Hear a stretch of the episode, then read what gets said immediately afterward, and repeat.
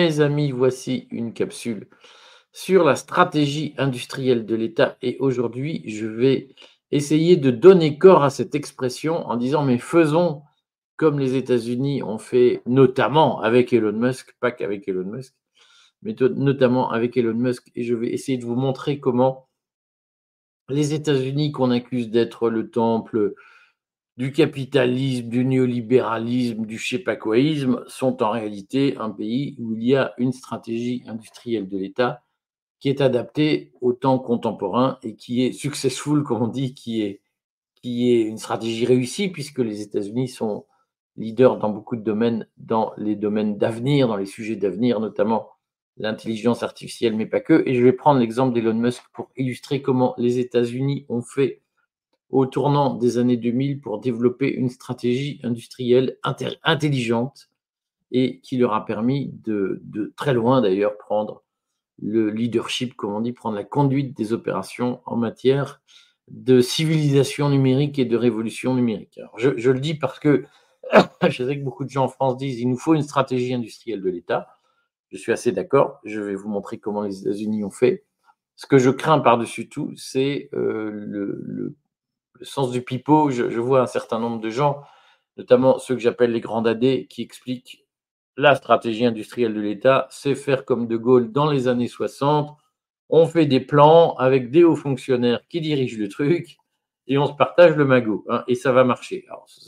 je crains ça pire que tout parce que généralement ceux qui disent ça sont des gens qui n'ont jamais mis les pieds à Bercy, n'ont jamais mis les pieds dans une grande administration, ils ne savent pas de quoi ils parlent. Souvent même, ce ne sont des gens qui, n'ont jamais été entrepreneurs, qui n'ont jamais créé d'entreprise et qui ne connaissent du numérique que quelques comptes sur les réseaux sociaux, qui n'en savent pas grand-chose de plus.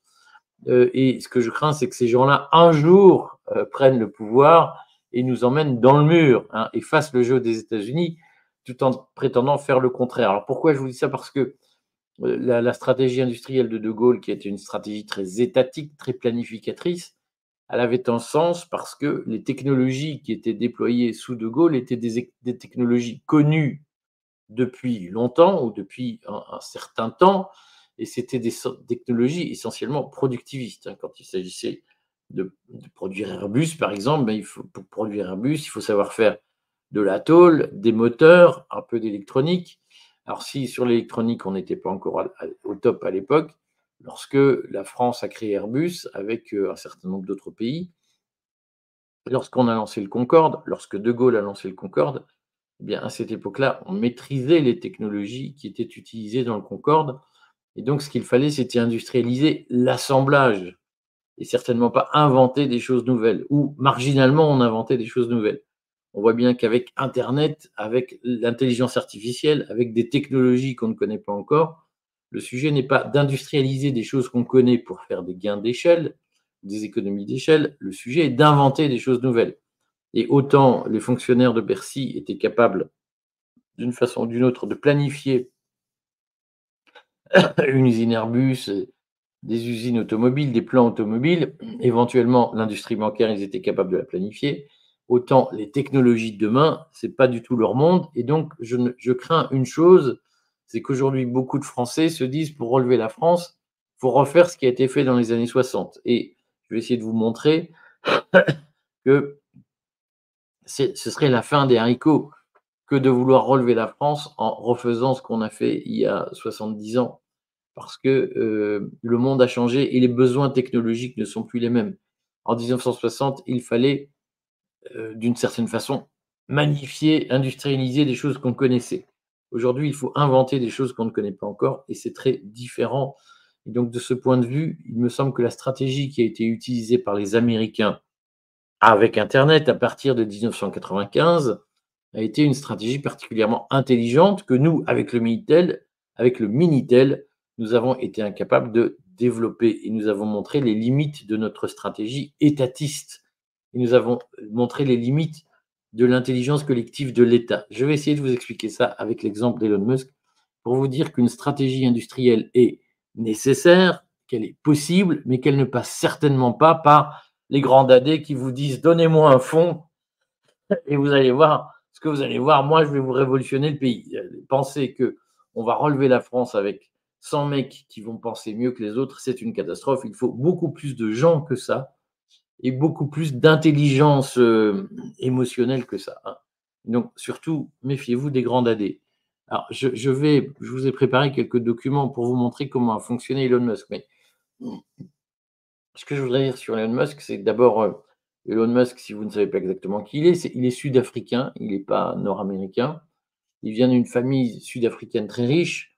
On vous passe les détails, mais c'est certainement pas un, jeune entrepreneur qui, comme on le voyait dans une pub à un moment donné, qui a commencé un truc dans son garage. Elon Musk, c'est pas du tout ça. Alors, le gars, il a effectivement fait des petits boulots pour payer ses études parce qu'il s'entendait pas très bien avec son père, mais il n'en demeure pas moins que dès le plus jeune âge, il a été formé à l'intelligence industrielle et à l'intelligence financière par sa famille. Hein. Et que donc, très vite, euh, Elon Musk a développé un petit produit en 1995 qu'il a très bien vendu. Euh, et ce produit permettait d'identifier sur une carte les commerces qu'il y avait autour des gens. Donc il l'a très bien vendu à, je ne sais plus quelle boîte d'ailleurs. Et au tournant des années 2000, euh, il, avait un pactole qui lui a permis de racheter une entreprise qui s'appelait X.com, qui développait notamment un outil qui s'appelait PayPal.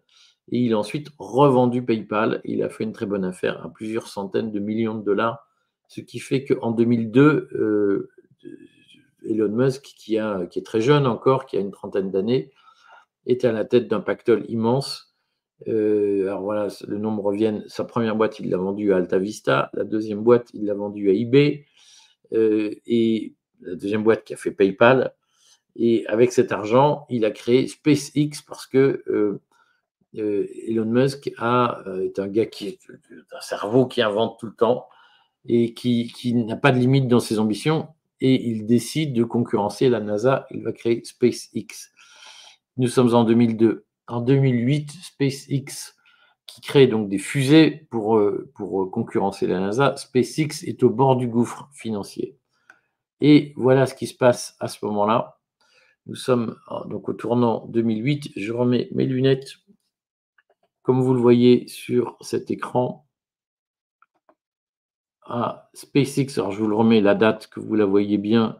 Sommes le 24 décembre 2008 et SpaceX, qui est la boîte que euh, Elon Musk vient de créer, remporte un marché de 1,8 milliard de dollars auprès de la NASA. Et c'est ce marché qui va sauver SpaceX et qui va permettre de créer, d'instituer en quelque sorte SpaceX comme un fournisseur de la NASA. C'est une étape très importante parce que il faut comprendre que, alors que euh, Elon Musk est un gars euh, un peu fou, qui, a du talent, il, a créé une, boîte, un produit dès le début d'Internet, il le revend très bien, il en rachète un autre, il le développe, il le revend très bien.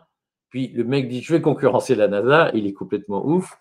Et puis la, la, la boîte va pas bien notamment après des échecs techniques, c'est-à-dire que les fusées, les lanceurs de fusées que euh, Elon Musk fabrique explosent tous les uns après les autres, ont des problèmes techniques qui font que les vols sont chaque fois un échec. Alors, en France, un gars comme ça, qui est un gars qui n'a pas fait de grande école américaine, hein, donc il n'a pas fait l'ENA, il n'a pas fait Polytechnique. En France, un mec comme ça se serait fait piétiner parce que la machine euh, administrative, la machine étatique, la machine bureaucratique l'aurait broyé en disant t'as ni fait ni Polytechnique, ni euh, l'école des mines, ni HEC, tu te prends pour qui mon gars? On va te rappeler que t'es pas grand-chose. Et donc il aurait été en difficulté financière. Évidemment, tout le monde se serait arrangé pour le couler et dire voyez, ça marchait pas. Euh, aux États-Unis, on fait autrement. C'est-à-dire qu'aux États-Unis, la NASA dit ben voilà un mec qui veut nous concurrencer, mais en réalité, son projet est un projet d'avenir parce que il va permettre de diviser les coûts d'un vol spatial par 10, divisé par 10. Donc, on va gagner de l'argent avec lui. Et la NASA, au lieu de dire bah, il a raté, on va le torpiller parce que c'est un nul, dit il y a quand même quelque chose à gratter, on va le soutenir et on va lui filer pratiquement 2 milliards de dollars pour le sauver financièrement. Et ça, c'est un geste intelligent. Et c'est ce que j'appelle l'état stratège. C'est-à-dire qu'au lieu de dire Ah, il ne vient pas de la caste, il n'a pas fait les bonnes écoles. On va lui rappeler qu'il n'est rien. la machine américaine est capable de dépasser ça et de dire le gars a du talent, c'est quand même un peu con de s'en passer, personne n'est à l'abri d'un échec. Le gars, il est quand même parvenu à faire voler des, fusées, même si elles explosent. Il n'est pas forcément loin du but. Nous-mêmes à la NASA, nous n'avons pas réussi tout de suite. Donc le gars, on va le pousser, on va lui donner de l'argent pour l'aider et pour qu'il puisse se développer. Et donc la stratégie industrielle américaine consiste certainement pas à dire le mec est un con parce qu'il vient pas de chez nous et on va euh, le, ratiboiser et on va racheter ses opérations pour finalement ne rien faire. Les Américains disent le mec a quand même du talent, il a quand même des couilles. plutôt que d'aider nos bureaucrates, on va plutôt l'aider lui et lui, il va faire quelque chose. Et c'est ce qui s'est passé en 2008 SpaceX est sauvé avec l'argent de l'État américain qui lui file un contrat de 2 milliards. Euh, et ce que je voulais euh, souligner ici, c'est euh, les, perspectives de rentabilité de, SpaceX. Comme vous le voyez,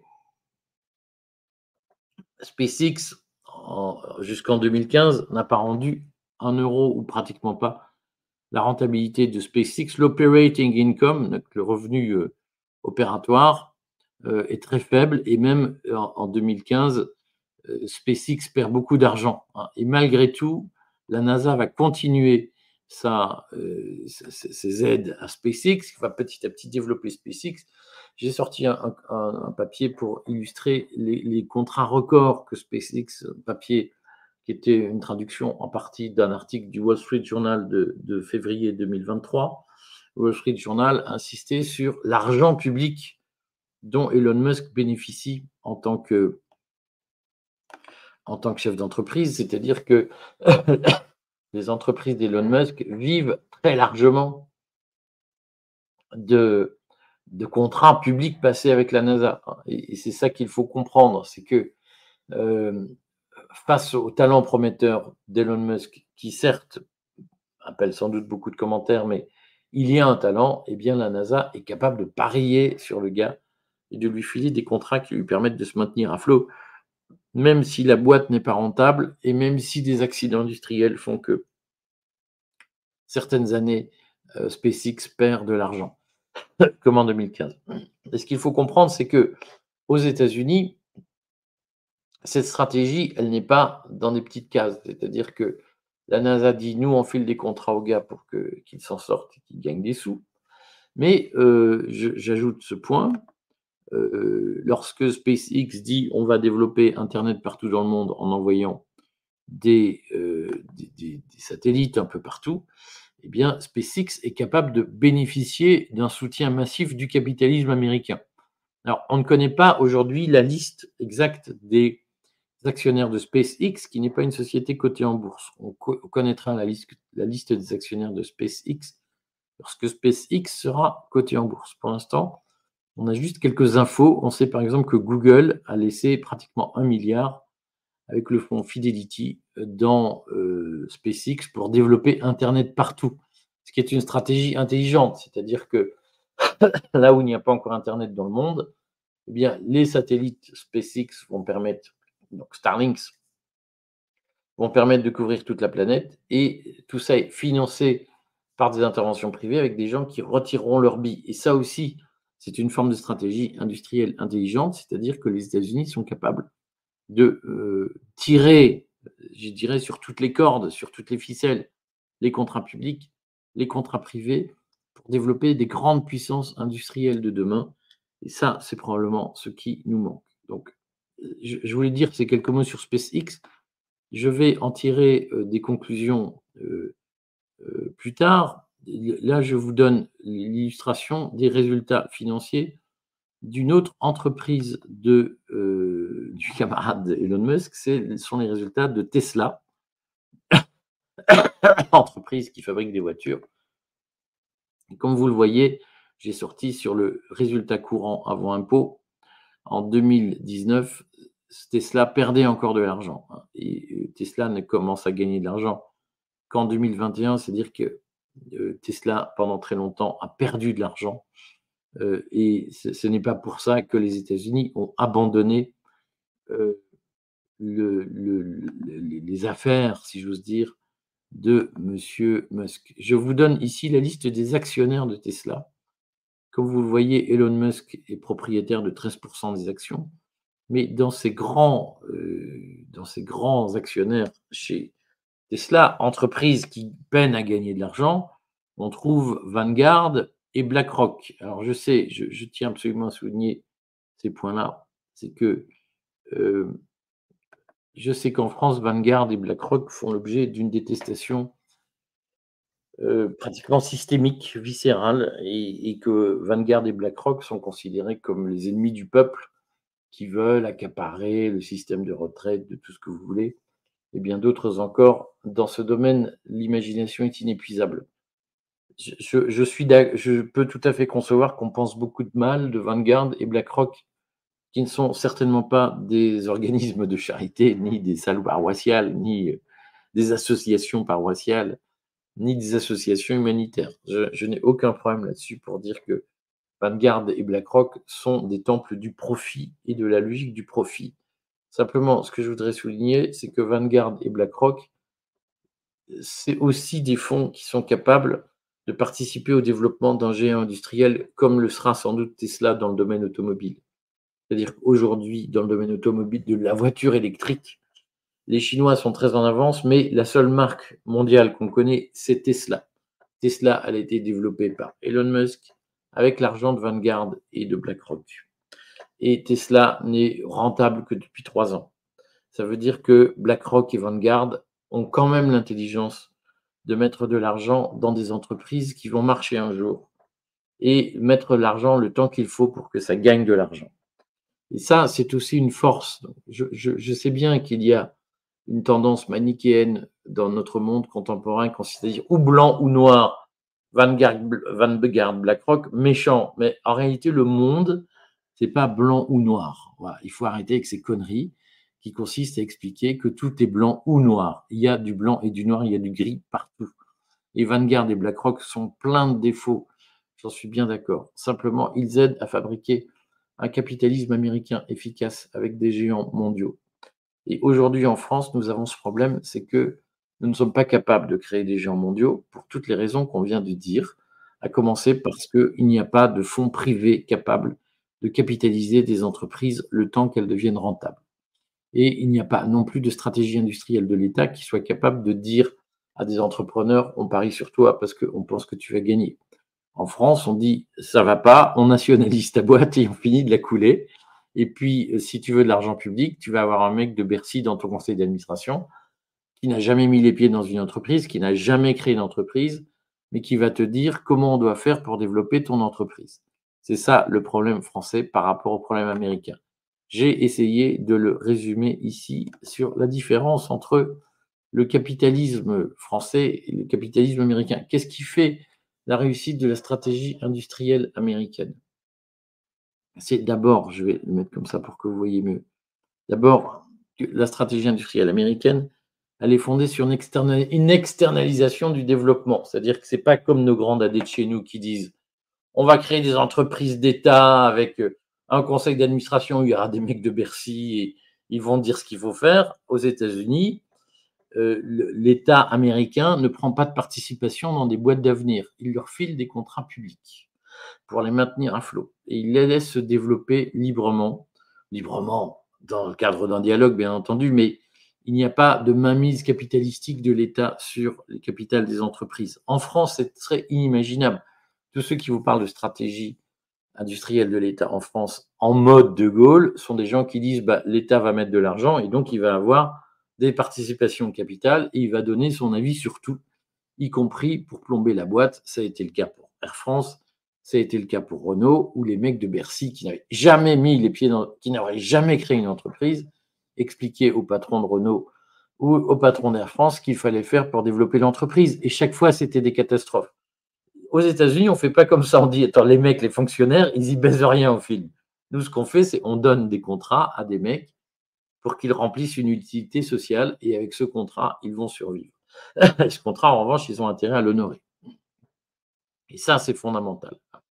C'est-à-dire que c'est deux visions du monde totalement différentes et qui, d'une certaine façon, sont des visions vertueuses de ce qu'on pourrait appeler le capitalisme de connivence, c'est-à-dire qu'il n'y a rien de pire que ce qui est fait en France, où des fonctionnaires considèrent qu'ils peuvent faire mumuse avec l'argent du contribuable en devenant eux-mêmes des capitalistes alors qu'ils ne sont absolument pas qualifiés pour le devenir. Leur seule force, c'est l'argent du public et rien d'autre. Aux États-Unis, on ne fait pas comme ça. On dit au mec, tu es un bon chef d'entreprise, on va t'aider à te développer en te filant des marchés, et puis euh, ben voilà, que le meilleur gagne. Ça, c'est fondamental. Il y a une deuxième caractéristique du capitalisme, de, la stratégie industrielle aux États-Unis, c'est qu'on valorise le risque. C'est-à-dire qu'à un moment donné, Elon Musk, il est dingue ce mec-là.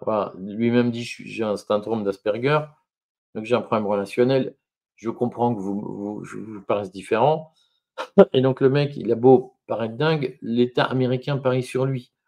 En France, on vous dirait mais non, l'action individuelle, le la détention individuelle, c'est dangereux. Il faut une détention collective d'entreprise. Donc, il faut neutraliser les personnalités.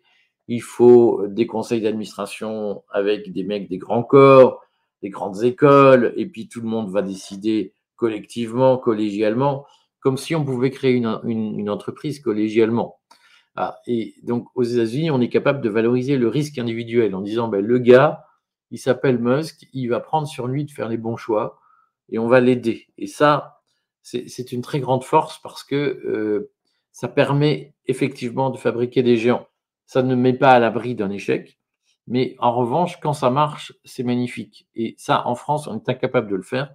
En France, on explique, non mais monsieur, faites un conseil d'administration avec cinq polytechniciens, cinq énarques, et puis ça ira bien mieux. Hein. Et on vous donnera de l'argent quand vous aurez fait ça. C'est comme ça qu'on se plante en France et qu'on a raté tous les trains du développement. Enfin, troisième pilier de la stratégie industrielle, c'est la capacité à durer. C'est-à-dire que vous voyez bien que SpaceX commence à gagner de l'argent. SpaceX a commencé à gagner de l'argent gentiment en 2019-2020, c'est-à-dire qu'il a fallu 20 ans d'investissement pour que SpaceX se mette à gagner de l'argent. Tesla, il faut en gros 10 ans pour que Tesla commence à gagner de l'argent. Et le capitalisme américain, il est capable d'investir dans la durée.